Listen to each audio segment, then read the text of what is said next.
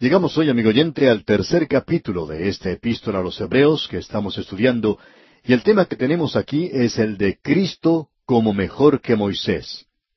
Ya hemos visto que Él es mejor que los profetas, y acabamos de concluir la sección donde pudimos apreciar que Él es superior o mejor que los ángeles. Ahora el capítulo tres comienza diciendo, Por tanto, hermanos santos, participantes del llamamiento celestial, Considerad al apóstol y sumo sacerdote de nuestra profesión, Cristo Jesús. El escritor comienza diciendo, por tanto, y esta es otra de las razones por la cual pensamos que el escritor de esta epístola es el apóstol Pablo, porque él acostumbraba a decir esto. Lo dijo ya en la epístola a los romanos, y él usaba allí por tanto y por cuanto como unión o cemento para presentar aquello que era lógico. Ahora este por tanto es mucho más que eso. Por tanto, es para nosotros como una de esas bisagras en una puerta batiente, una puerta que se abre tanto para un lado como para el otro. También puede ser observado como una señal cuando uno se acerca a algún camino o a una avenida principal. Así es que tiene la advertencia de que uno puede mirar para ambos lados. Mira para este lado y mira para aquel lado. Por tanto, mira hacia atrás, hacia lo que ya se ha dicho, y también mira hacia adelante, hacia lo que se va a decir. Así es que él comienza diciendo, por tanto, hermanos santos. Estamos tomando esas expresiones tal cual se nos presentan aquí. Hermanos aquí identifica a aquellos que eran hebreos como Pablo. Pablo era un hebreo en la carne y él les llamaba a ellos hermanos en la carne. Ellos eran creyentes y santos, no por lo que ellos hacen, sino porque esa palabra en realidad significa una persona separada, apartada. Son separados para Dios. Ellos le pertenecen a Él. Hermanos santos. Y luego dice, participantes del llamamiento celestial. La nación de Israel tenía un llamamiento terrenal. Todas las promesas en el Antiguo Testamento para la nación de Israel tenían que ver con esta tierra. Dios les prometió a ellos la lluvia del cielo. Les prometió también un terreno fértil y abundantes cosechas, y esas bendiciones eran bendiciones físicas, aunque también son espirituales. Hay algunos que piensan que cualquier cosa física puede ser utilizada de manera espiritual, pero es una equivocación. Esa es una de las razones por la cual la gente no quiere que se mencione el dinero en la iglesia. ¿Qué hay de malo con eso? El dinero puede ser usado de una forma espiritual y no nos impresiona mucho el escuchar a alguien que ora mucho por alguna cosa y luego no respalda eso con su dinero. Si usted, amigo oyente, va a orar por las misiones, por ejemplo, le sugerimos que dé dinero para las misiones, porque de lo contrario, sus oraciones no van a ser muy efectivas. Porque todo lo que su oración es, es nada más que viento. El dar es algo espiritual. Esa es una de las cosas que el sacerdote hace. Él hace sacrificios espirituales. El dar es uno de ellos. Las alabanzas de nuestros labios es otra cosa. Cuando decimos aquí, participantes del llamamiento celestial, indica que estos eran hermanos que habían tenido un llamamiento terrenal, pero que ahora ya han avanzado, son de la generación de ahora, aquellos de Israel que hasta ahora han llegado a Cristo. Entramos a una edad o era diferente. El escritor a los hebreos va a presentar eso de una manera muy clara. En el pasado ellos ofrecían sacrificios, según la ley de Moisés, y eso estaba bien. Pero ahora eso está mal, porque todo eso ya ha sido cumplido en Cristo. Y ahora tenemos un llamado celestial. El llamado terrenal no ha desaparecido, sino que ahora el llamado terrenal ha sido cambiado por un llamado celestial. Así es que ahora ellos son participantes del llamamiento celestial. Y eso es algo que varios misioneros judíos en Israel han tratado de aclararnos. Cuando uno testifica ante un judío, le damos la impresión a él que tiene que dejar de ser judío. No sabemos por qué es que hemos entrado en un hábito como ese, pero lo tenemos. Un hombre puede continuar siendo judío y llegar a ser un hijo de Dios. Él ahora tiene este llamamiento celestial. No dejamos de ser lo que somos cuando llegamos a ser hijos de Dios. Continuamos siendo argentinos o colombianos o ecuatorianos o españoles y también somos hijos de Dios. Nadie nos pide que desistamos de eso. Y los judíos le dicen a un judío que ahora él ha venido a Cristo y ha avanzado junto con la revelación de Dios y es ahora participante del llamamiento celestial. Es importante que veamos que la epístola a los hebreos se convierte en algo sin significado si uno no considera quién fue escrita. Y también creemos que debemos considerar cuándo fue escrita. John Wycliffe escribió las reglas de oro de interpretación. Este hombre nació en el año 1324 y murió en 1380. De modo que usted puede darse cuenta que vivió hace mucho tiempo. Y aquí tenemos lo que él presentó como la regla de oro de la interpretación. Y pensamos que aún es de oro, no se ha empañado para nada. Escuche lo que él dijo. Será de mucha ayuda para usted para comprender las escrituras si usted señala no sólo qué fue lo que se dijo o se escribió, sino de quién y a quién con qué palabras, en qué fecha, dónde, con cuál propósito, cuáles fueron las circunstancias, considerando lo que se presenta antes y lo que sigue. Y amigo oyente, usted no puede mejorar lo que allí se presenta. Si usted toma esa regla que presenta John Wycliffe y las aplica al libro de Hebreos, no creemos que usted pueda encontrarse con ninguna clase de problemas. Participantes del llamamiento celestial esto llegaría a ser algo sin ningún significado aparte de estos creyentes hebreos. Ahora notemos lo que sigue diciendo. Considerad al apóstol y sumo sacerdote de nuestra profesión. Y permítanos cambiar esto de profesión por otra palabra. Confesión, Cristo Jesús. La palabra que indica Cristo aquí no se encuentra en los mejores manuscritos y creemos que algunas de las traducciones más nuevas indican eso claramente.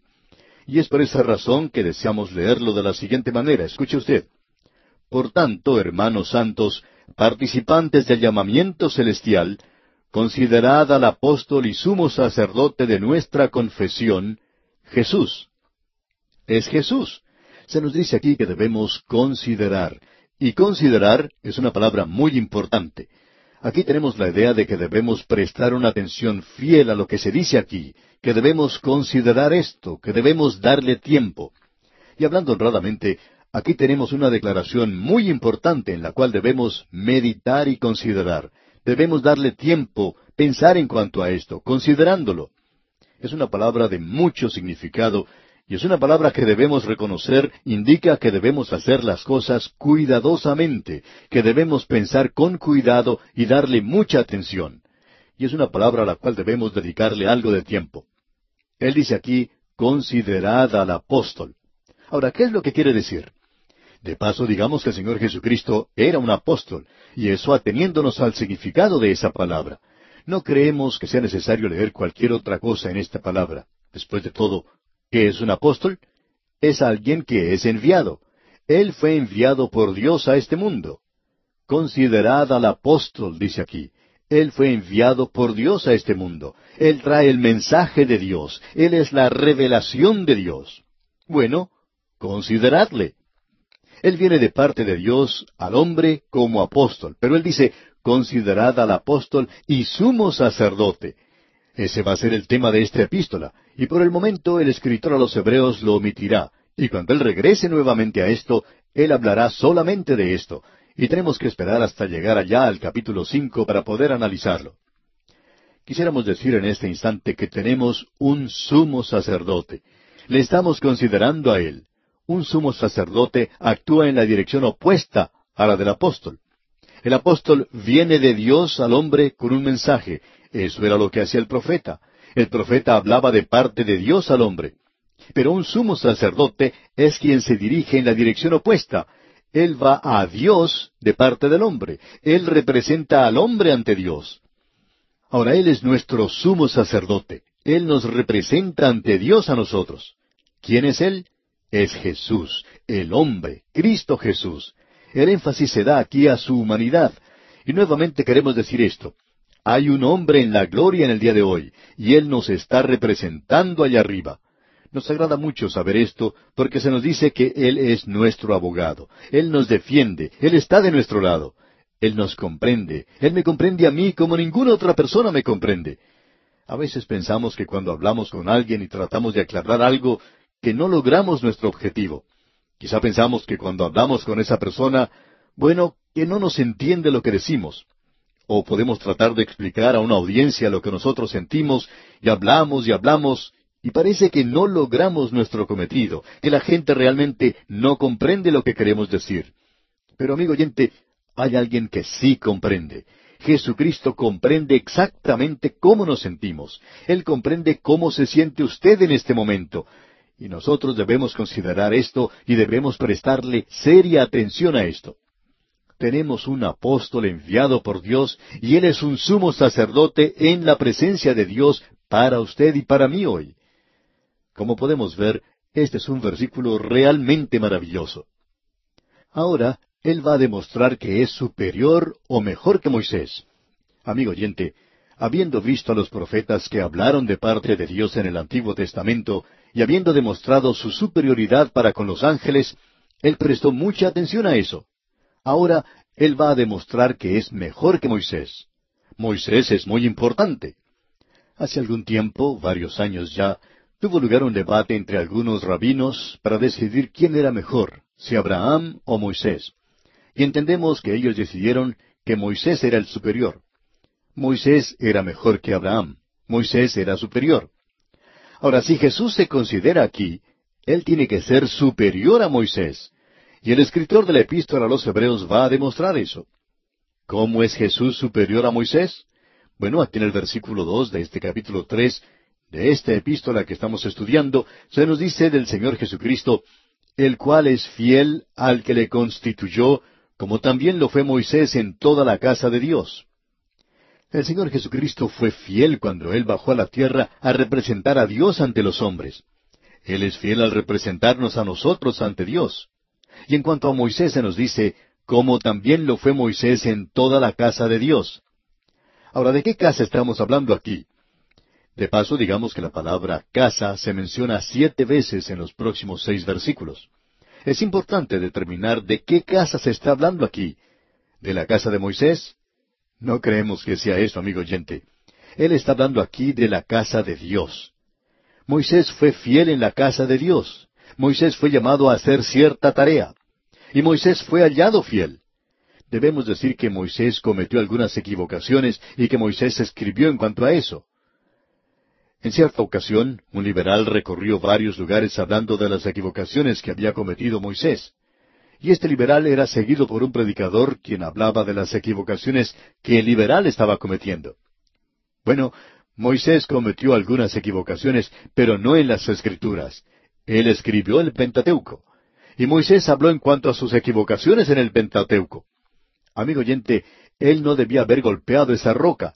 Quizá en ese momento él se encontraba de mal humor, pero él no debió haber golpeado la roca en la manera en que lo hizo, golpearla una segunda vez.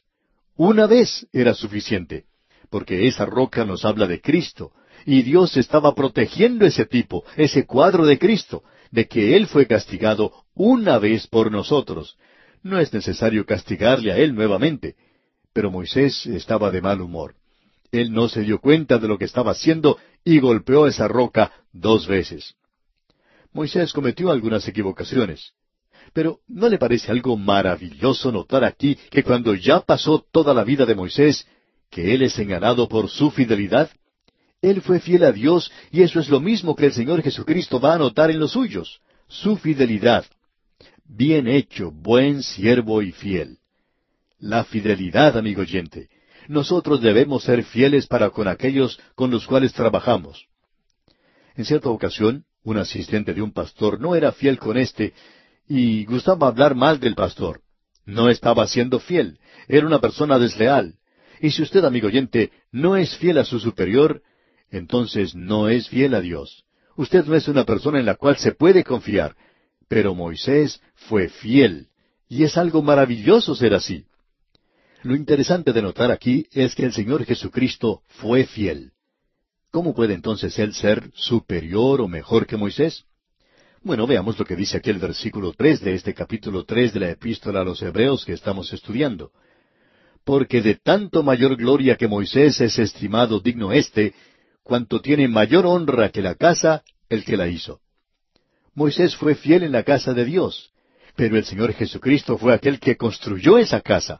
Amigo oyente, Él es el creador. Moisés es la criatura. Y allí está la diferencia. Ahora en el versículo cuatro dice, porque toda casa es hecha por alguno, pero el que hizo todas las cosas es Dios. El Señor Jesucristo es el Creador, Él es Dios. Moisés nunca hizo nada, Notemos ahora lo que dicen los versículos cinco y seis de este capítulo tres de la Epístola a los Hebreos. Y Moisés a la verdad fue fiel en toda la casa de Dios, como siervo para testimonio de lo que se iba a decir, pero Cristo como hijo sobre su casa, la cual casa somos nosotros, si retenemos firme hasta el fin la confianza y el gloriarnos en la esperanza. Debemos notar aquí varias cosas que son importantes no solo es que Cristo es mejor que Moisés, en el sentido de que Él es el Creador y Moisés es la criatura, sino que lo mejor que puede ser dicho de Moisés es que era el siervo de Dios, nunca el Hijo de Dios. Cristo, en cambio, es el Hijo de Dios y allí tenemos una diferencia. Hay mucha diferencia entre el Hijo de la casa y el siervo de la casa. Así es que Cristo es superior a Moisés en dos cosas aquí. Cristo es el Creador y Él es el Hijo, y eso es muy importante. Hay algo más que deseamos destacar aquí que es muy importante y apenas vamos a tener tiempo de darle un vistazo. Él dice aquí, si retenemos firmes hasta el fin la confianza y el gloriarnos en la esperanza. El apóstol Pablo tenía la costumbre de usar esta palabra sí, no como una condición, sino como un método de argumento y también de lógica. Creemos que lo que él está diciendo aquí es que ya que retenemos firmes hasta el fin la confianza y el gloriarnos en la esperanza, es decir, si nosotros somos hijos de Dios, si nosotros somos participantes de este llamamiento celestial, seremos fieles, retendremos aquello que es prueba de eso. El apóstol Juan dijo en su primera epístola capítulo dos, versículo 19, Salieron de nosotros, pero no eran de nosotros, porque si hubieran sido de nosotros, habrían permanecido con nosotros, pero salieron para que se manifestase que no todos son de nosotros. Siempre hemos creído que Dios ha permitido que las sectas y los cultos tomaran auge para sacar de las iglesias a quienes no son realmente creyentes. Esa es una de las formas que tienen para probarlas. La prueba de que usted es un hijo de Dios es que usted es fiel a Dios y de que usted retiene la fe eso no hace de usted un hijo de Dios, sino que es prueba de que usted ya es un hijo de Dios. Si usted es un hijo de Dios, usted continuará, no porque es capaz de hacerlo, sino porque Él le ayuda a usted a permanecer allí. Así es que aquí tenemos ese sí del argumento de que está reteniendo firme hasta el fin la confianza, y eso quiere decir que usted es participante del llamamiento celestial. Usted se encuentra entre los hermanos. Y si no es así, entonces va a salir. Es por eso que es bueno el utilizar la palabra de Dios como un medio de probar a los creyentes. Cuando al creyente se le enseña la palabra de Dios y cuando esa persona es en realidad un hijo de Dios, él se va a mantener fiel a la palabra de Dios. Esa persona va a amar la palabra de Dios. Es que este es el Padre que le habla y el creyente quiere escuchar que le hable. Uno puede utilizar la Biblia como un detector Geiger. Si usted lo coloca sobre una persona y no recibe ninguna clase de reacción, entonces sabe que esa persona no es un hijo de Dios. Puede que sea miembro de la iglesia, y hay muchos de ellos en el presente. Pero amigo oyente, aquí se refiere a su relación con la palabra de Dios. ¿Es usted fiel? Esa es la evidencia de si usted es o no es un hijo de Dios. Y aquí, amigo oyente, vamos a detenernos por hoy. Regresamos hoy, amigo oyente, al tercer capítulo de esta epístola a los Hebreos que estamos estudiando y probablemente una de las cosas que deberíamos enfatizar nuevamente aquí en este capítulo tres es que aquí se hace una comparación, en realidad es un contraste entre Moisés y el Señor Jesucristo. Lo que se dice en cuanto a Moisés es bastante interesante. No se encuentra ninguna falta en Moisés. En realidad, lo que se dice es que Moisés fue fiel. No hay ninguna referencia a fracaso alguno, sino más bien a la fidelidad de Moisés. Y Moisés fue hallado fiel. Pero Cristo es fiel, se nos dice. ¿Cuál es entonces la diferencia? La diferencia es esta, amigo oyente. Hemos visto que el Señor Jesús es el creador de la casa. Moisés fue un siervo en la casa. Así es que aquí tenemos este contraste entre el Hijo y el siervo, entre el creador y la criatura, entre alguien que es quien gobierna y aquel que está obedeciendo. Por tanto, debemos considerar al Señor Jesucristo porque Él es mayor, es mejor, es eh, superior a Moisés. Este pensamiento puede llevarse aún más lejos, y quisiéramos tratar aún un poco más con esto antes de ver lo que dice el versículo siete. Moisés y el Señor Jesús presentaron un sistema ético, el sistema de Moisés o el sistema mosaico. Ahora creemos que hay un acuerdo general o un consenso hoy, aun entre aquellos que están fuera del redil de Cristo, y todos dicen que Moisés presentó el mejor sistema legal que se haya conocido, y que el Señor Jesús, en su Sermón del Monte, anunció un sistema tremendo de leyes. Pero amigo oyente, hay una diferencia tremenda entre los dos. Las leyes que vinieron de Dios a Moisés eran leyes que tenían que ver con la conducta, pero cuando el Señor Jesucristo presentó lo que nosotros llamamos el Sermón del Monte, Él comienza hablando de esas maravillosas bienaventuranzas. Bienaventurados los de limpio corazón, porque ellos verán a Dios. Y esto no tiene nada que ver con la conducta, sino que tiene que ver con el carácter. Usted puede apreciar que las demandas éticas del Señor Jesús en el Sermón del Monte si uno trata de darlas aparte de la gracia salvadora del Señor Jesucristo en su muerte y resurrección en la cruz, amigo oyente, podemos decirle que esto presenta un sistema sin esperanza para el hombre de hoy. Y debemos repetir esto. El Sermón del Monte, aparte de la redención que tenemos en Cristo Jesús, ha hecho más hipócritas hoy en la iglesia que ninguna otra cosa. Hay personas que piensan que es bueno enseñar ética y decir que uno debe guardar lo que se dice en el Sermón del Monte. Amigo oyente, solo a través de la redención de Cristo uno puede siquiera acercarse a eso. Por tanto, Dios habló por medio de Moisés en el monte Sinaí, y allí hubo truenos, y hubo nubes y relámpagos, y allí había algo terrible, hubo un terremoto. Usted debe recordar que nosotros estudiamos esto y enfatizamos lo que allí ocurrió. Había gente por allí, pero alejados de Moisés. Ni siquiera el ganado se acercaba, sino que se mantenía a la distancia. Amigo oyente, Dios nos ha hablado hoy no de esa misma manera, sino que nos habló desde la cima de un monte llamado Calvario. Sobre ese monte estaba una cruz, y en esa cruz se encontraba un hombre quebrantado, golpeado, moribundo. Pero él era mucho más que un hombre. Por medio de esa muerte en la cruz se ha derramado sobre este mundo la gracia de Dios. Y le doy gracias a Dios que Él no nos salva por la ley. Si hubiera sido así, entonces tendríamos que decir que hemos fracasado y tendríamos que buscar ayuda por otra parte. Gracias a Dios que hay otra ayuda, por medio de la gracia de Dios. Así es que el Señor Jesús es superior a Moisés, y se nos dice que debemos considerarle. En el versículo uno leemos Considerad al apóstol y sumo sacerdote de nuestra profesión, Jesús. Considere, amigo oyente, al Señor. Vamos a repetir esto nuevamente cuando lleguemos al capítulo 12 de esta epístola, los, donde veremos el lado práctico. Allí en el versículo 3 del capítulo 12 de esta epístola a los Hebreos se nos dice, Considerad a aquel que sufrió tal contradicción de pecadores contra sí mismo, para que vuestro ánimo no se canse hasta desmayar. Ahora uno puede llegar a ser una persona muy desanimada si todo lo que uno tuviera fuera el sermón del monte. Siento compasión por usted, amigo oyente, si esa es su religión, y si esto es todo lo que usted tiene. Si eso es todo lo que usted tiene, entonces está actuando de manera equivocada. Usted está lejos de la redención de Cristo.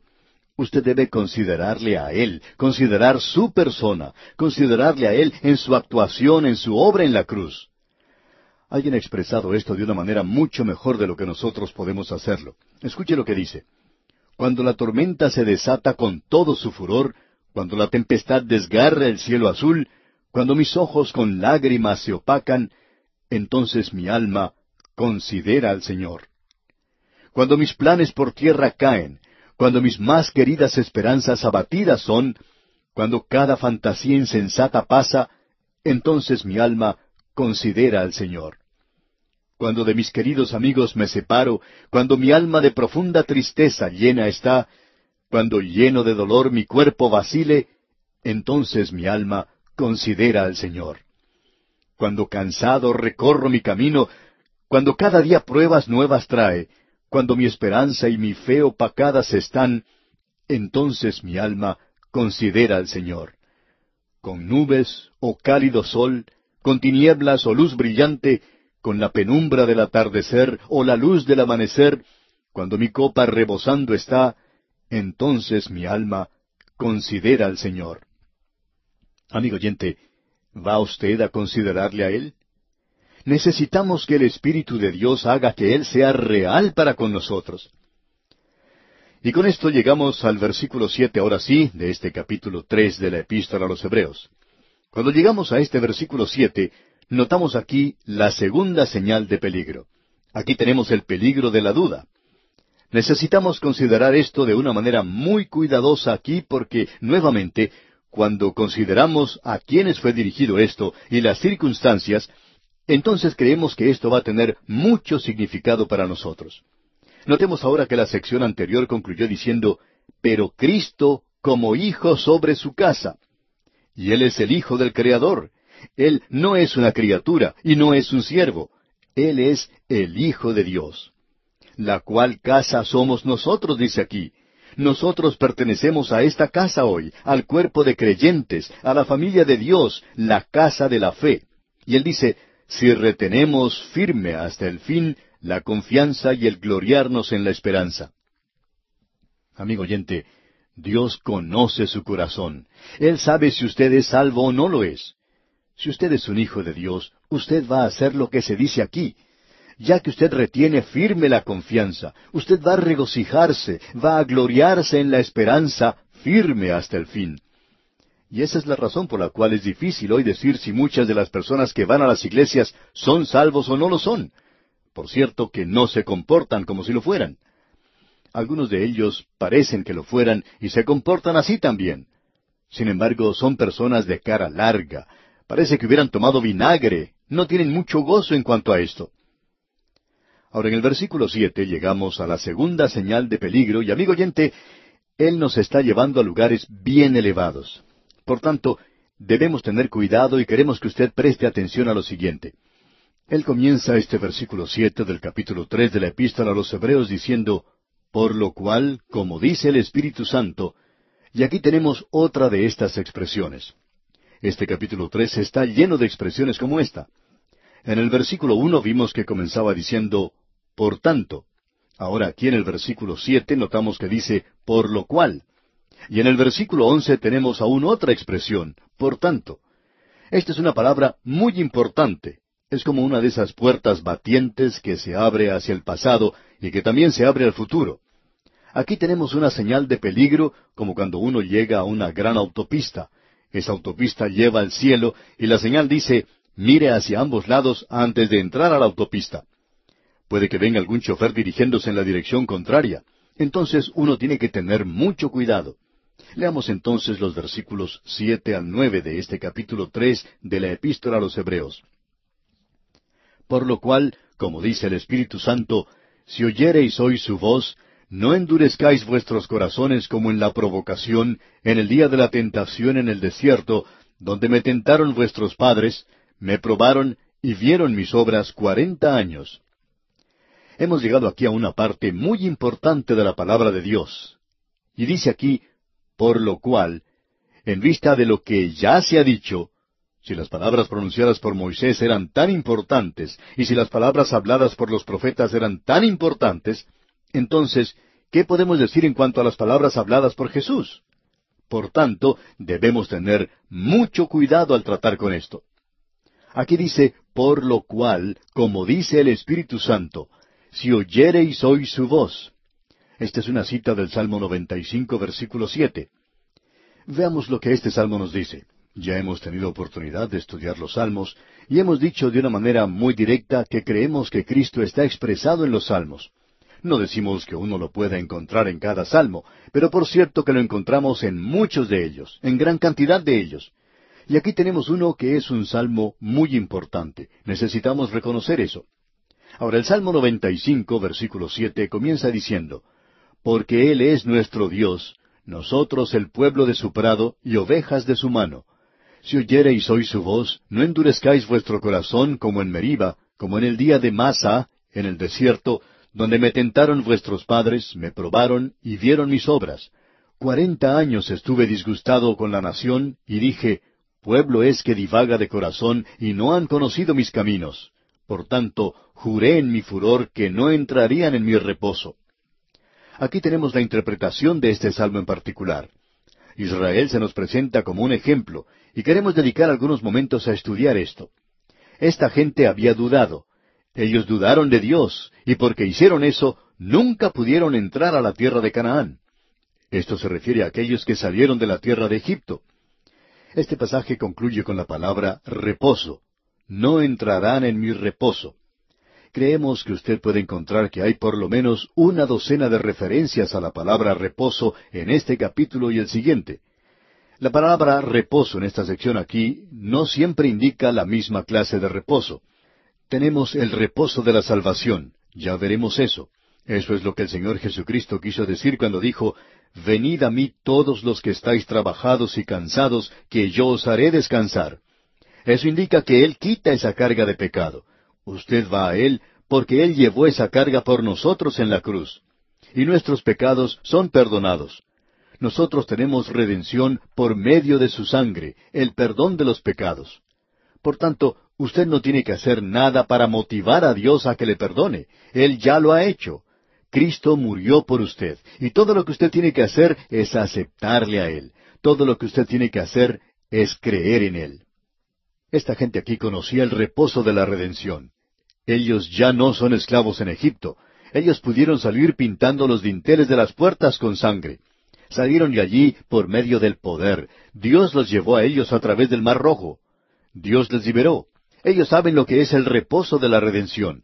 Pero el Señor Jesucristo continuó diciendo algo. Cuando él hablaba en cuanto a ir a él para hallar descanso, él dijo, Llevad mi yugo sobre vosotros y aprended de mí, que soy manso y humilde de corazón, y hallaréis descanso para vuestras almas. Aquí tenemos otra clase diferente de descanso.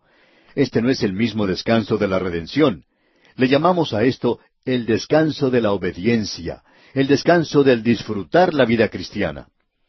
Los hijos de Israel salieron de la tierra de Egipto, y cuando ellos cruzaron el desierto, entonaron un canto de Moisés y Jehová. Amigo oyente, eso fue algo hermoso. Jehová es un hombre de guerra, Él libera, Él es grande. Pero ellos habían salido y podrían haber llegado a la tierra prometida en solo doce días. ¿Sabe usted lo que sucedió? Llegaron a esa tierra y hasta enviaron espías. Esto no hacía falta realmente. Dios les había dicho, yo los cuidaré, simplemente confíen en mí, sigan adelante. Sin embargo, Él permitió que ellos lo hicieran. Si usted necesita alguna prueba más, si usted es verdaderamente honesto, Dios se la puede dar. Así es que ellos enviaron los espías. Los espías no pudieron observar esa tierra maravillosa. Todo lo que ellos vieron fueron los gigantes. Ellos se vieron a sí mismos tan pequeños como saltamontes. Pero ellos no vieron a Dios. Y regresaron y presentaron un informe falso en realidad, con la excepción de Caleb y Josué. Ellos dijeron, nosotros podemos apoderarnos de la tierra. Y Caleb dijo, nosotros podemos dominar a esos gigantes. ¿Cómo? Confiando en el Señor. Así es que esta gente, como podemos apreciar, enviaron espías y perdieron cuarenta días hasta que regresaron los espías, y no querían aceptar el informe de Josué y Caleb, sino que aceptaron el informe de la mayoría de este comité. Esa es una de las razones por la cual nosotros no creemos en los comités. No creemos que puedan realizar una tarea satisfactoria en la obra del Señor. Por tanto, ellos fueron al desierto, y por cada día que aquellos espías habían pasado en la tierra, ellos tuvieron que pasar un año en el desierto. Y esta gente pasó así cuarenta años en el desierto. Lo que queremos señalar, amigo oyente, es lo siguiente. Ellos no creyeron lo suficiente en Dios como para entrar en esa tierra. Ellos le creyeron lo suficiente como para salir de Egipto, pero no lo suficiente como para entrar en la tierra. ¿Qué es lo que necesitaban hacer? Bueno, Dios dijo, esta generación que presenta esas excusas a sus hijos no va a entrar. Sus huesos quedarán en el desierto. Allí es donde van a ser enterrados pero yo voy a llevar a sus hijos a la tierra. De modo que encontramos más adelante que Josué los llevó a ellos a la tierra de Canaán. ¿Cómo lo hizo? Bueno, él envió el arca delante de él. Cristo ha ido delante de nosotros, y en lugar de nosotros cruzar el Jordán, vamos a cruzar otro cuerpo de agua, y es algo que está listo para la inundación. De modo que el arca fue llevada por los sacerdotes con el pueblo un poco más atrás. Y luego se partieron las aguas del Jordán allí mismo, hasta Adán, y no creemos que eso nos hable del lugar. Creemos que ese es el nombre del primer hombre que pecó al principio. Luego ellos tomaron doce piedras del río, donde estaban esos hombres parados, y las colocaron en el otro lado del río, a donde ellos se dirigían, del lado de la tierra prometida. Tomaron entonces otras doce piedras de ese lado y las colocaron en el río Jordán. Esas doce piedras en el río Jordán, cuando son tapadas por el agua, habla de la muerte de Cristo. Esas doce piedras que fueron sacadas del río y colocadas en la otra orilla, ese monumento, habla de la resurrección de Cristo. Amigo oyente, usted y yo nunca vamos a entrar en ese descanso de Canaán de obediencia a Dios y a los gozos y frutos de la vida cristiana, sino hasta cuando entremos a ella por medio de la muerte y la resurrección de Cristo. Eso es lo que el apóstol Pablo dijo allá en su epístola a los Romanos capítulo seis, donde él habla en cuanto a ser sepultado con él en el bautismo y resucitados a novedad de vida. Ahora estamos unidos a un Cristo viviente, y esa es la única manera que nosotros vamos a disfrutar de Canaán. Y amigo oyente, Canaán no es el cielo. Vamos a descubrir que es un descanso o un reposo eterno, y que Jesús nos da ese descanso. Pero tenemos una pregunta para hoy. ¿Ha entrado usted al descanso que los creyentes tienen que tener? ¿Es usted un creyente que se está regocijando hoy? Bueno, amigo oyente, la única forma en que puede descubrir eso es acercándose a la palabra de Dios, creyendo en la palabra de Dios, estudiando la palabra de Dios. ¿Cuántos creyentes hoy, cuántos miembros de las iglesias del día de hoy estudian de veras la palabra de Dios? Bueno, haciendo eso, se nos va a decir aquí en este pasaje de las Escrituras que la palabra de Dios es viva y eficaz. Esto se refiere en primer lugar al Señor Jesucristo. También se refiere a la palabra escrita. Por tanto, de la única forma en que usted y yo podemos mantenernos cerca de Él es permaneciendo cerca a la palabra de Dios.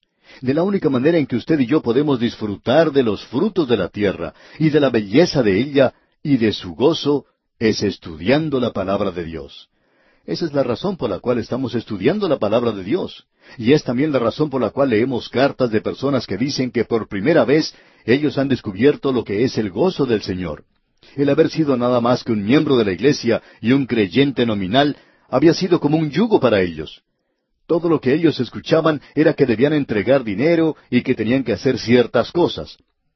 Bueno, al Señor no le agrada mucho esto si todo es una obligación, en lugar de acercarnos a la persona de Cristo. Así es que nosotros debemos disfrutar de Él al pasar a Canaán. Ahora los versículos ocho y nueve de este capítulo tres de la Epístola a los Hebreos dice No endurezcáis vuestros corazones, como en la provocación en el día de la tentación en el desierto, donde me tentaron vuestros padres, me probaron y vieron mis obras cuarenta años. Él está diciendo, no endurezcáis vuestros corazones. Y luego dice, me disgusté contra esa generación. Y aquí en el versículo diez leemos, a causa de lo cual me disgusté contra esa generación, y dije, siempre andan vagando en su corazón y no han conocido mis caminos. Esta gente no había estado vagando en sus mentes, sino en sus corazones. En nuestro próximo programa, Dios mediante, vamos a observar esto, porque esto es tan importante como cualquier cosa puede serlo. El peligro está en la vida de los creyentes hoy, pero creemos que en nuestro próximo programa podemos decirle a usted por qué un hombre incrédulo se volvió a Cristo. Y no tiene nada que ver con los problemas mentales, es decir, que es difícil para uno creer en la Biblia. Vamos a hablar en la próxima ocasión de los problemas del corazón, y vamos a ver por qué y cómo es eso.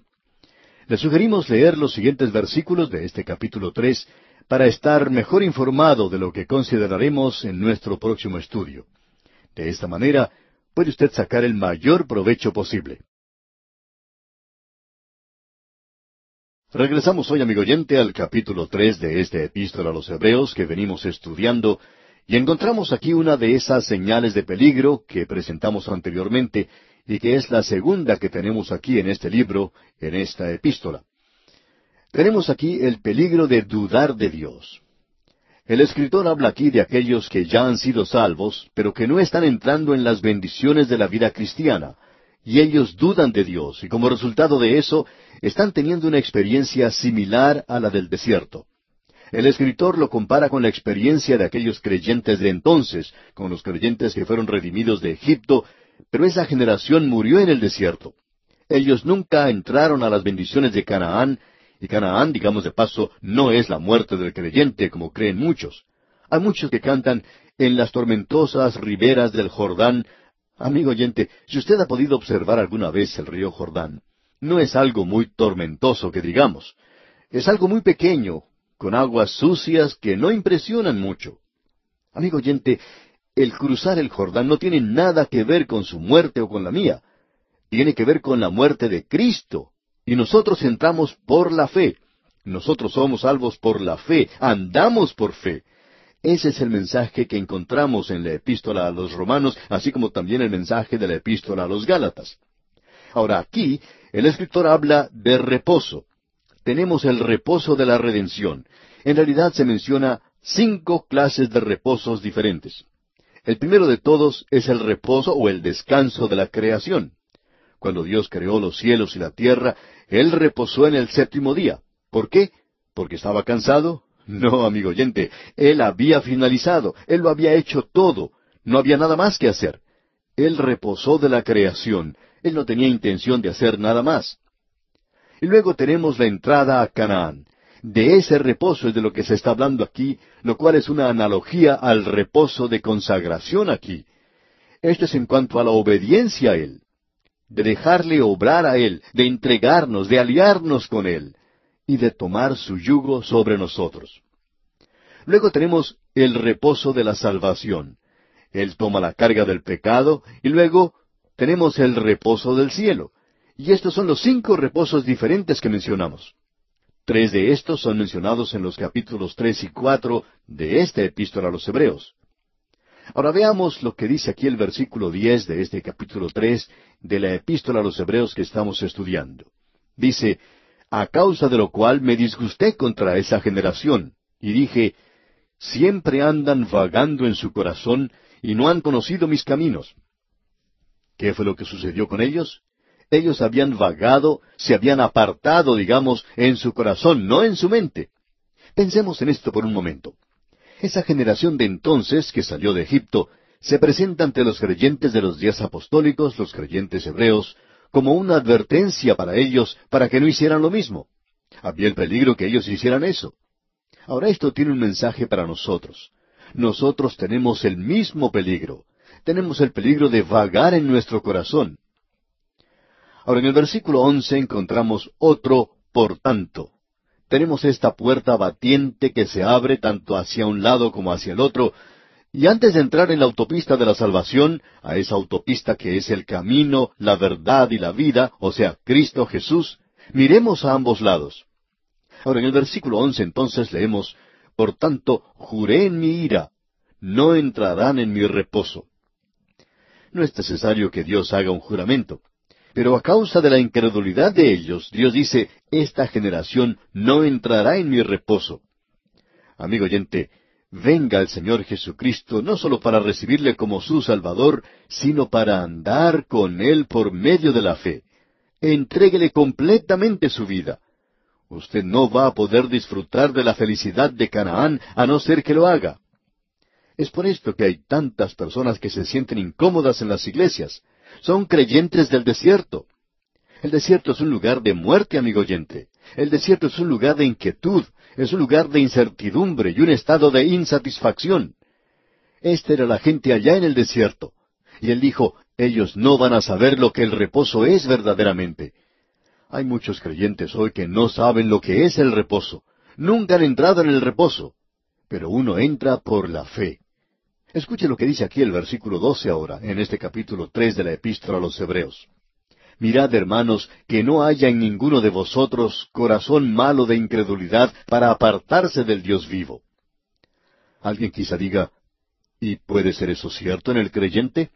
Sí, amigo oyente, el pecado aquí no es un pecado de asesinato, no es un pecado de mentir o de robar, es el pecado de incredulidad. Y es muy importante notar hoy este pecado de incredulidad. ¿Con quién estaba enojado Dios? Con esa generación del desierto. Ellos habían pecado. ¿Qué habían hecho? Bueno, ellos no cometieron ningún asesinato, tampoco robaron ni mintieron. ¿Qué fue entonces lo que hicieron? Simplemente no le creyeron a Dios. Amigo oyente, ese fue su gran pecado. Es por eso que Dios dice en este capítulo, en los versículos 12 y 13. Mirad, hermanos, que no haya en ninguno de vosotros corazón malo de incredulidad para apartarse del Dios vivo. Antes exhortaos los unos a los otros cada día, entre tanto que se dice hoy, para que ninguno de vosotros se endurezca por el engaño del pecado. Esto tiene un significado directo para nuestra entrada a las bendiciones como creyentes, pero en realidad es la incredulidad del corazón lo que le está robando a la gente la salvación. Alguien quizá diga, bueno, ¿qué nos puede decir en cuanto a los problemas que muchas personas tienen en el mundo? Ellos dicen, bueno, yo tengo ciertos problemas, tengo algunos problemas intelectuales. No queremos hablar de una forma grosera, amigo oyente, pero permítanos decirle que usted no tiene ninguna clase de problemas intelectuales. Y usted dice, bueno, que en cuanto a esa historia de Jonás, que en cuanto a esa historia de Noé, yo tengo problemas con eso. El autor de estos estudios bíblicos, el doctor J. Vernon McGee, contaba que en cierta ocasión un hombre de muy buena posición asistió a uno de los servicios de los jueves por la noche en la iglesia que él pastoreaba. Este hombre se sorprendió mucho de ver cuánta gente venía a la iglesia en la mitad de la semana para estudiar la Biblia. Le llamó mucho la atención porque eran servicios entre semana.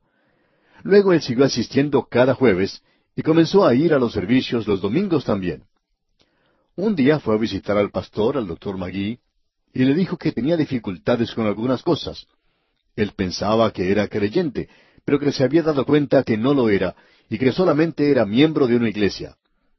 Él dijo que tenía algunos problemas intelectuales y citó como ejemplo la historia de Jonás. Decía que era imposible para él creer que un hombre pudiera vivir tres días y tres noches dentro de un gran pez. El doctor Magui entonces le preguntó, ¿Y quién le dijo a usted que un hombre puede vivir tres días y tres noches dentro de un pez? Y este hombre dice, ¿no dice la Biblia eso? He escuchado a muchos predicadores decir eso. Bueno, le contestó el doctor Magui, mi Biblia no dice eso. Y mostrándole en el libro de Jonás, le dijo que Jonás había muerto, y que estuvo allí por tres días y tres noches, porque el Señor Jesucristo dijo que como Jonás estuvo dentro del pez, así era como iba a suceder con el Hijo del Hombre. Él estuvo muerto.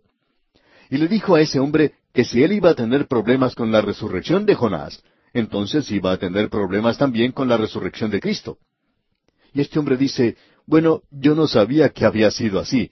Ya no existe ningún problema para mí entonces. Y el doctor Magui le preguntó luego si tenía otro problema intelectual. Y este hombre dijo, bueno, quizá no lo tengo. Pero mirándole fijamente, el doctor Magui le dijo, ¿qué pecado tiene usted en su vida que no le deja llegar a Cristo?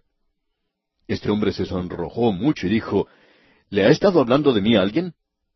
Y el doctor Magui le contestó, no, solo sé que su problema intelectual es un problema del corazón.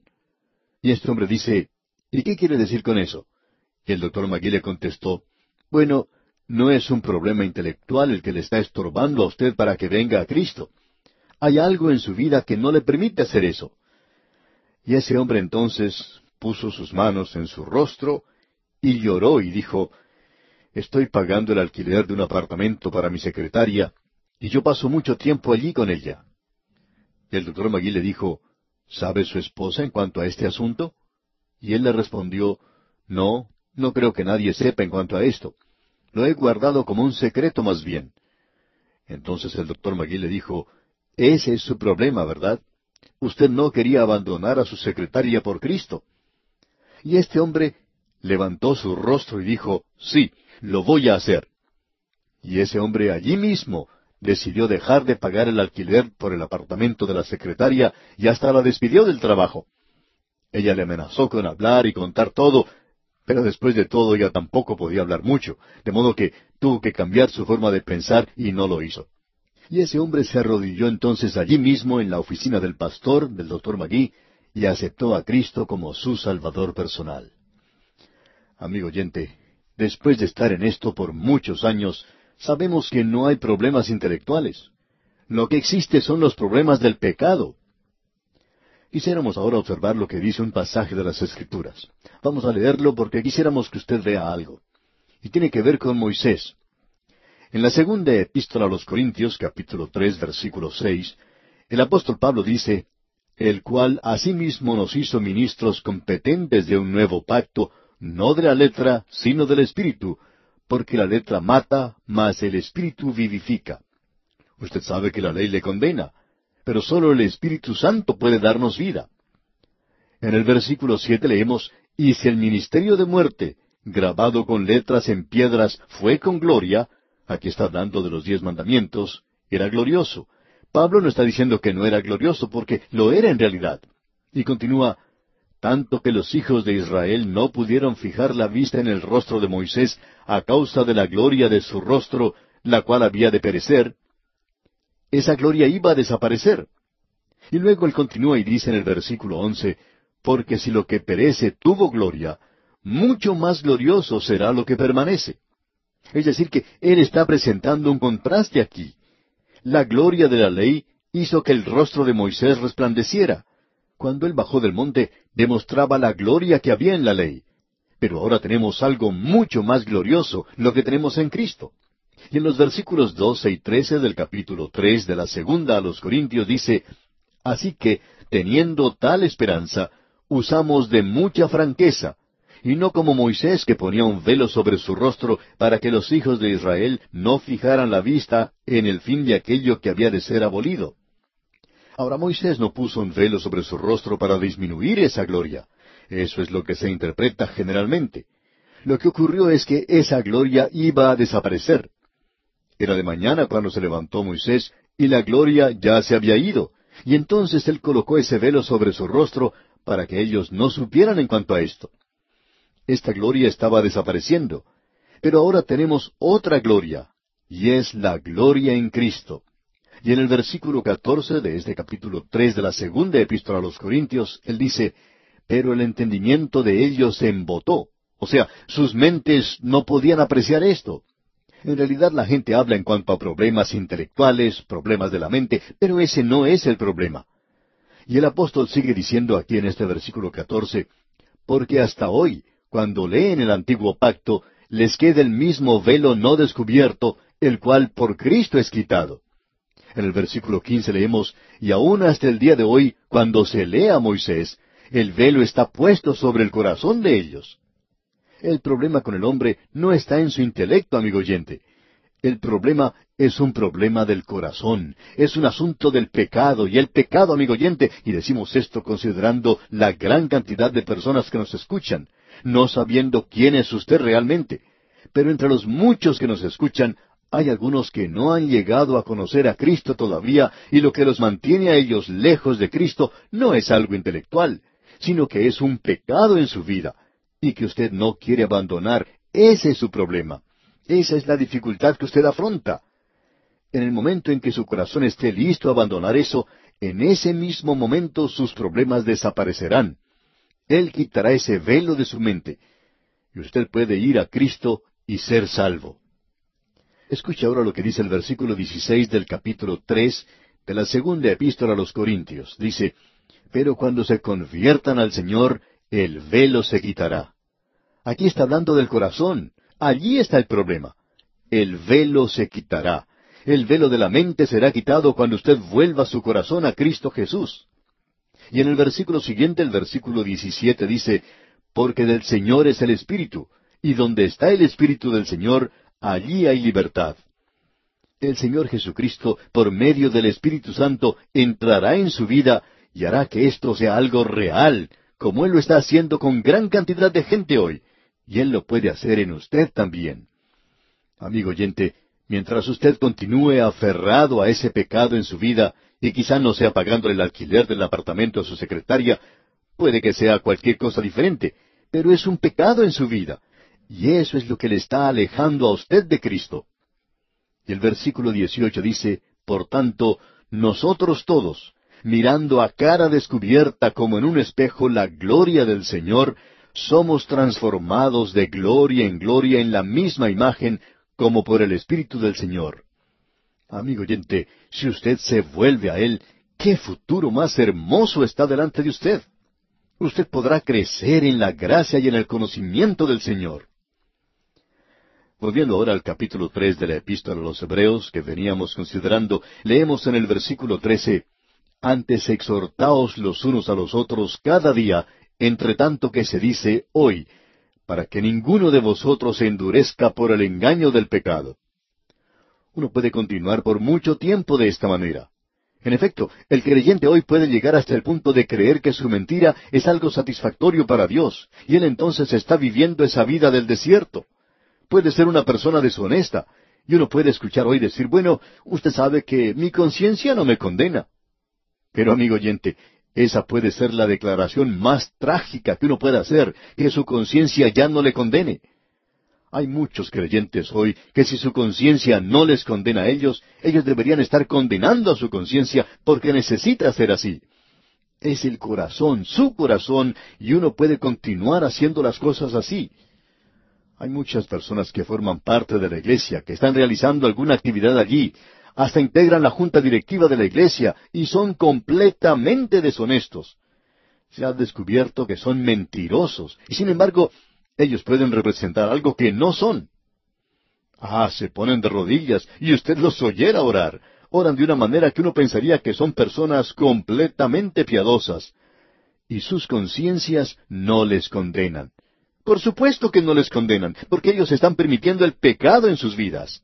Amigo oyente, el problema de hoy es el problema del pecado. No importa quién sea usted, su problema es un problema de pecado. Esto sí que es poner el dedo en la llaga, ¿verdad? Y esto se refiere al pueblo antiguo de Israel. Se aplica a los creyentes hebreos en el primer siglo, y aquí en nuestra época el Espíritu de Dios pone el dedo en la llaga. Amigo oyente, si usted toma la escritura y la interpreta para aquellos a los cuales fue escrita, entonces eso es interpretación.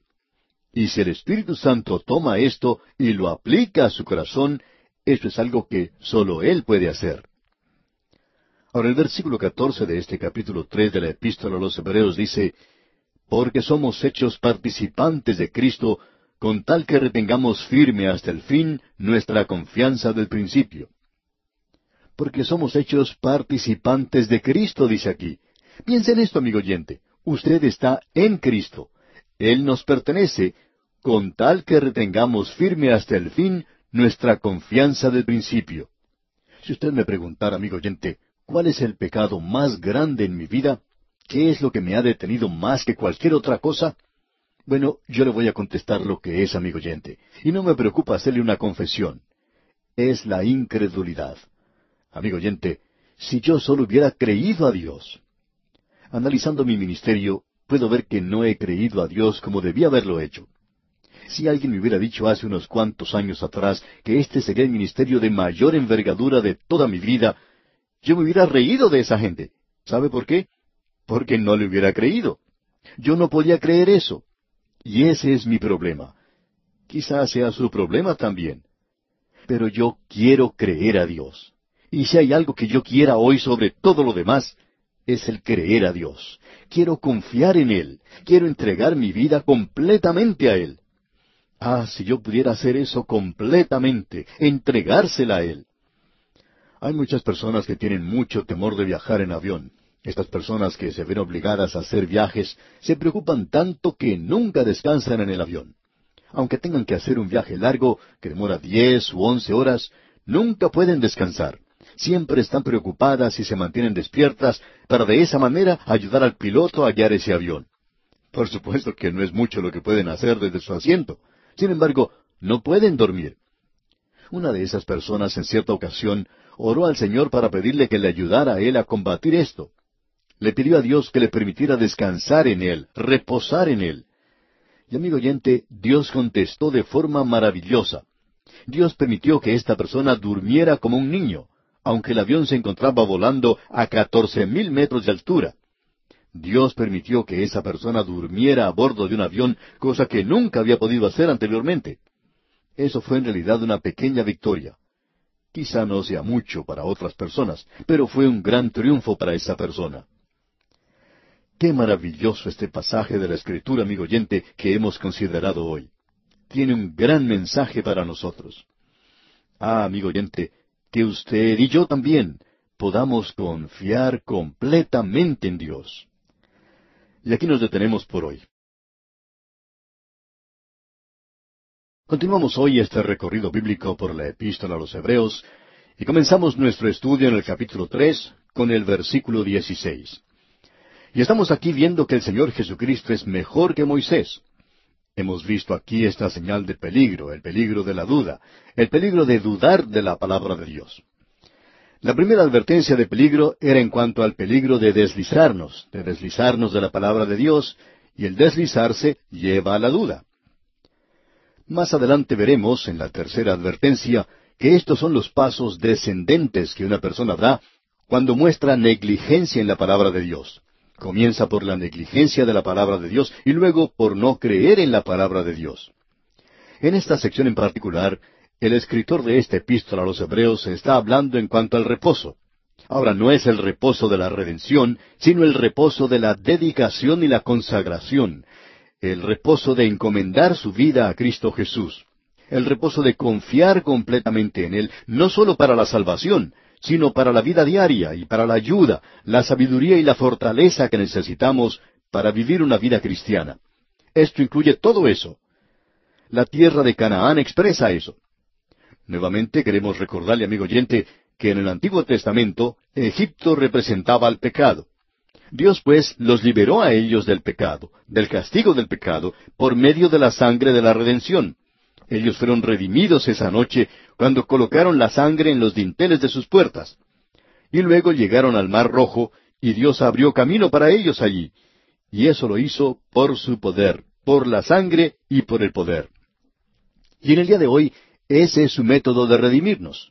Usted y yo, amigo oyente, tenemos un Salvador, y esta epístola nos va a decir que Él es capaz de liberarnos, de salvarnos hasta lo sumo. Ahora los hijos de Israel tuvieron un problema, y era el desierto. Ellos se encontraron vagando en el desierto porque no tenían la fe suficiente para entrar a la tierra prometida. Y la tierra prometida, Canaán, no representa al cielo, representa un lugar de bendición espiritual y de victoria. Usted recuerda que el apóstol Pablo no logró eso, sino hasta cuando llegó allá al capítulo ocho de su epístola a los romanos. En el capítulo siete de esa epístola, uno puede apreciar a un creyente en el desierto, y creemos que era Pablo. Miserable de mí, dice él. Ahora ese no es el cuadro de una persona que no es salva, es el cuadro de una persona que es salva, pero que está siendo derrotada como creyente. Él no encuentra ninguna satisfacción en Cristo y es porque él no está confiando. Y el problema era la incredulidad. Ese fue el problema que se nos presentó allí. Bien, con eso como antecedente, comencemos leyendo el versículo 16 del capítulo 3 de esta epístola a los Hebreos, donde dice, ¿quiénes fueron los que, habiendo oído, le provocaron? ¿No fueron todos los que salieron de Egipto por mano de Moisés? Ahora aquí tenemos una palabra que nos llama la atención, provocar. Dios no estaba muy complacido con ellos, porque ellos habían oído, pero no habían creído. Pero todos ellos salieron de Egipto. Tuvieron la fe suficiente como para hacer eso. Y en el versículo 17 continúa diciendo, ¿Y con quiénes estuvo él disgustado cuarenta años? ¿No fue con los que pecaron, cuyos cuerpos cayeron en el desierto? Ahora, ¿cuál fue su pecado? Su pecado fue la incredulidad. En el día de hoy, nosotros no reconocemos eso como pecado serio. Este asunto de dudar de Dios, de dudar de su palabra, este es uno de los peores pecados porque en realidad nos lleva a cometer otros pecados les llevó a esta gente a adorar el macho cabrío, los llevó a la fornicación, los llevó a una negación completa y absoluta de Dios. Hasta querían regresar a Egipto. Esta gente pensaba que era mejor la esclavitud de Egipto que andar caminando por fe hacia la tierra prometida. Y hay gran cantidad de creyentes hoy que aún caminan gustando las cosas del mundo. Esta gente no sabe realmente lo que es confiar en Cristo y andar en una fe completa y confiar completamente en Él. Ahora notemos aquí que Él hace una pregunta. ¿Y con quiénes estuvo Él disgustado cuarenta años? dice. Esa multitud había salido de Egipto. ¿Quién había pecado? Toda esa gente que había salido de Egipto, porque todos aquellos que salieron de Egipto, Él dice aquí, que sus cuerpos cayeron en el desierto. Bueno, toda esa multitud que salió de Egipto, con la excepción de Josué y Caleb, que fueron los únicos dos de esa multitud que llegaron a la tierra prometida. Ni aun Moisés llegó a la tierra prometida. Pero la suya fue una verdadera desobediencia de Dios. Pero no creemos que fue falta de fe. Él estaba enojado con los hijos de Israel, pero él no debió haber hecho lo que hizo, o sea, golpear la roca dos veces. Él no tenía que haberla golpeado otra vez, porque ya había sido golpeada una vez, y esa roca nos habla de Cristo. Ahora el versículo 18 dice, ¿Y a quienes juró que no entrarían en su reposo, sino a aquellos que desobedecieron? Es decir, al reposo de Canaán. Él no estaba hablando aquí en cuanto al cielo, porque ellos sí entraron finalmente. Con esto queremos decir que todos ellos murieron en el desierto y ellos no sabían nada en cuanto a caminar en Canaán, a disfrutar de sus frutos, a encontrar la satisfacción en solo creer en Dios. Y él dijo, no entrarán en mi reposo. Y él juró en cuanto a eso. Ahora él no tiene que hacer eso, pero cuando Dios lo hace, bueno amigo oyente, el asunto es verdaderamente serio. ¿Quiénes fueron entonces? Fueron aquellos que no creyeron. No es que ellos adoraron al becerro, no es que ellos cometieron fornicación, esos no fueron los pecados que los mantuvieron a ellos apartados de la bendición. El pecado que los mantuvo lejos de la bendición fue la incredulidad. Y esto no solo roba la bendición, sino que también conduce a otros pecados. Uno puede escuchar a muchos creyentes decir que son creyentes, por lo menos piensan que son creyentes, y dicen, bueno, yo hice esa cosa tan tonta y yo soy un creyente. Y lo que hizo en realidad fue algo bastante deshonesto. ¿Cuál fue el problema? Esta persona estaba tan preocupada por esa cosa deshonesta que había hecho que no le creyó a Dios, y eso parecía no molestarle. Bueno, continuemos ahora aquí con el versículo 19. Y vemos que no pudieron entrar a causa de incredulidad. Amigo oyente, usted puede subrayar este versículo en su Biblia. Cada creyente hoy debería subrayar este versículo. Usted puede decir que esto es lo que nos está robando a usted y a mí muchas bendiciones. La incredulidad. Bien, llegamos ahora al capítulo cuatro de esta epístola a los Hebreos, y en los primeros dos versículos tenemos la continuación de esta advertencia. Luego veremos en la última parte del capítulo, en efecto, en todo el capítulo, incluyendo esta advertencia, que el tema es que Cristo es superior a Josué.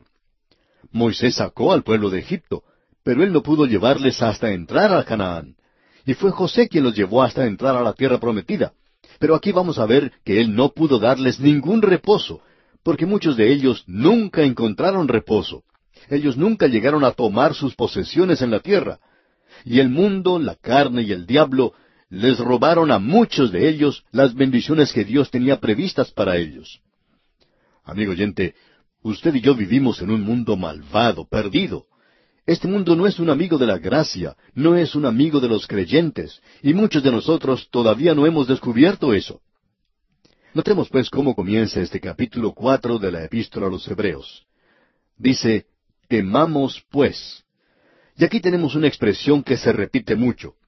Este escritor, que creemos es el apóstol Pablo, constantemente urge a los creyentes a ir con el Señor y presenta este reto, este desafío constantemente.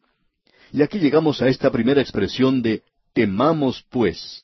Y hay mucho similar a esto aquí en la epístola a los Hebreos. En el versículo uno comienza diciendo temamos pues. Aquí encontramos algo con lo cual mucha gente encuentra una falta, aún en la palabra de Dios. Dicen, mire, esto parece una contradicción porque aquí dice, temamos pues. Sin embargo, se nos dice en la Escritura que nosotros no hemos recibido un espíritu de esclavitud para estar otra vez en temor, el apóstol Pablo dice eso allá en la epístola a los Romanos capítulo ocho versículo quince. Y en la segunda epístola a Timoteo capítulo uno versículo siete él dice, porque no nos ha dado Dios espíritu de cobardía, sino de poder, de amor y de dominio propio. Bueno, amigo oyente, tenemos algo que decirle a esta gente. Vamos a hablar de cuándo no está mal tener temor, y esperamos que usted le tema a una víbora venenosa. Yo le tengo mucho temor a una serpiente cascabel, si yo me encuentro con uno en el camino, me dirijo rápidamente en otra dirección. Hay pues ciertas cosas a las cuales usted y yo debemos temer.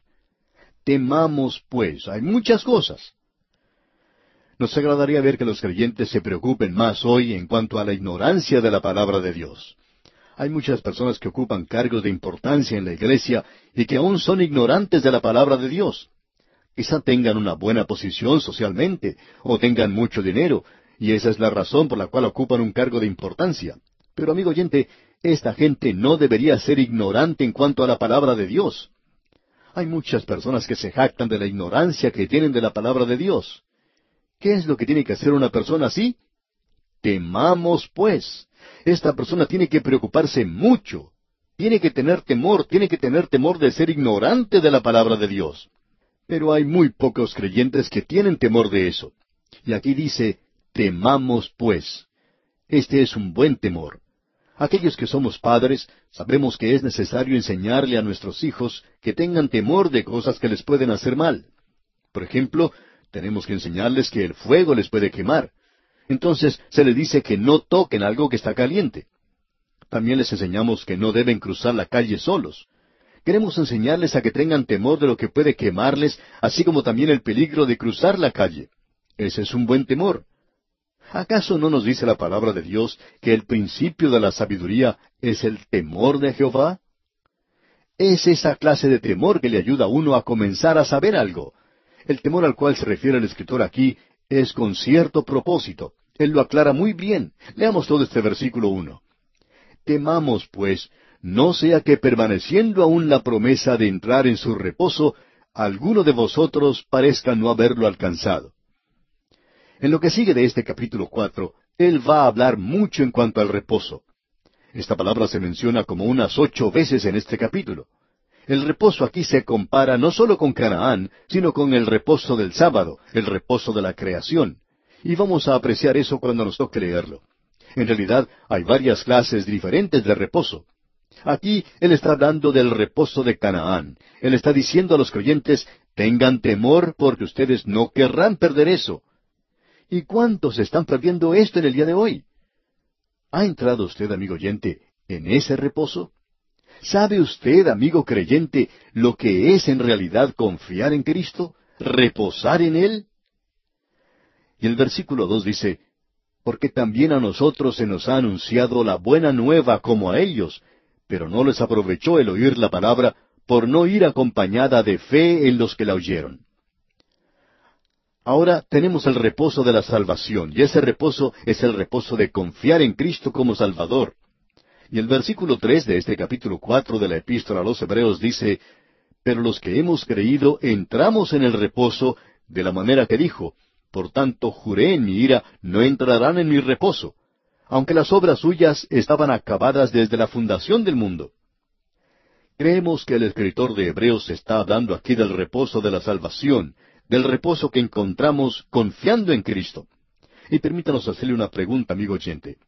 Si usted conociera a un hombre que profesa ser un creyente, que en realidad cree que es un creyente, que ha nacido de nuevo, pero de pronto deja de vivir la vida cristiana y comienza a actuar como los del mundo, ya no asiste más a la iglesia, ya no da nada para la obra del Señor, ya se ha apartado completamente de toda actividad cristiana, ¿creería usted que él ha perdido su salvación?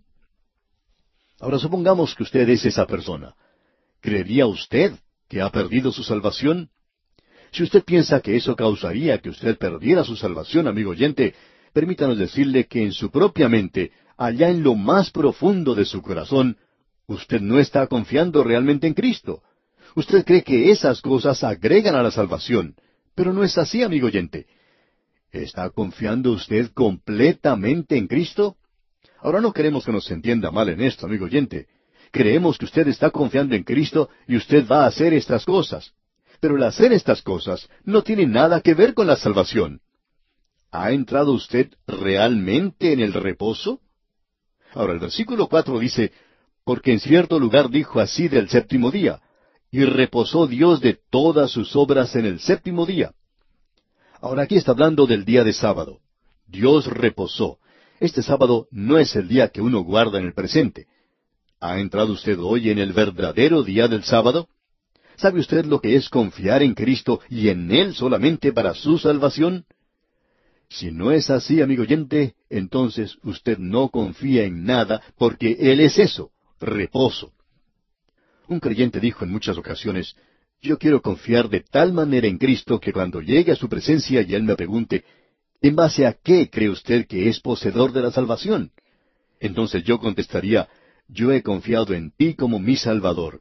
Y él me diría, bueno, está bien que hagas eso, pero ¿no tienes algo más que ofrecer? Yo le diría, no, yo no he confiado en ninguna otra cosa. Y él me diría, bueno, tú hiciste esto, aquello y esta otra cosa. ¿No quieres mencionar nada de eso? Yo diría, no, yo no he confiado en eso. Y él me diría, yo no te puedo aceptar entonces. Y este creyente decía, yo quiero confiar de tal manera en Cristo que me daría media vuelta y me iría diciendo, yo solo he confiado en ti para mi salvación. Amigo oyente, ¿está usted confiando verdaderamente en Cristo? ¿Ha entrado usted en su reposo?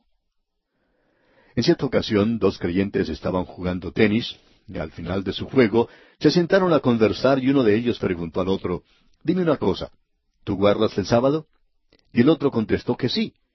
Y el primero preguntó una vez más, ¿qué día guardas? Y entonces el primero respondió, sábado, domingo, lunes, martes, miércoles, jueves, viernes, y luego comenzó otra vez. El otro lo interrumpió y le preguntó, bueno, ¿y qué quiere decir con eso? Bueno, dijo el primero, según comprendo por la epístola a los hebreos, el día del sábado ahora es un día de gracia en el cual yo vivo. Cristo, cuando murió en la cruz, Él fue a sentarse a la diestra del Padre. Él se sentó allí no porque estuviera cansado, sino porque había concluido mi redención y la tuya. Así es que ahora me dice, descansa, reposa en mí. Y yo reposo en Cristo. El otro entonces le miró con una gran sorpresa en su rostro y le dijo, Bueno, eso es mucho mejor que tener solamente un día, ¿verdad? Por supuesto que sí, le contestó el primero. Y así es, amigo oyente. Tenemos una semana completa de sábado. Estamos descansando, reposando en Cristo Jesús. Bueno, veamos lo que nos dicen ahora los versículos cinco y seis de este capítulo cuatro de la Epístola a los Hebreos. Y otra vez aquí no entrarán en mi reposo.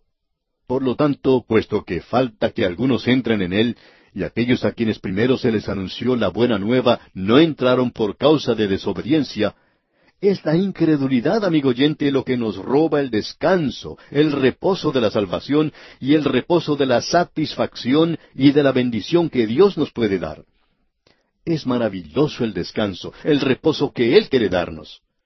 Aquí hemos leído, por lo tanto, puesto que falta que algunos entren en Él, por tanto hay un reposo para usted, amigo oyente. Y el versículo siete continúa diciendo, Otra vez determina un día, hoy, diciendo después de tanto tiempo, por medio de David, como se dijo, Si oyereis hoy su voz, no endurezcáis vuestros corazones. Él no está diciendo aquí mañana, sino hoy. Y hoy es el día para usted y para mi amigo oyente. En el pasado era otro día para esa gente a los cuales se dirige el escritor. Pero hoy, en este mismo instante, donde quiera que usted esté, Puede mirar su reloj y ver qué hora es. Bueno, este es el momento de la salvación. Es ahora, ahora mismo, cuando usted puede confiar en Cristo para salvarle a usted.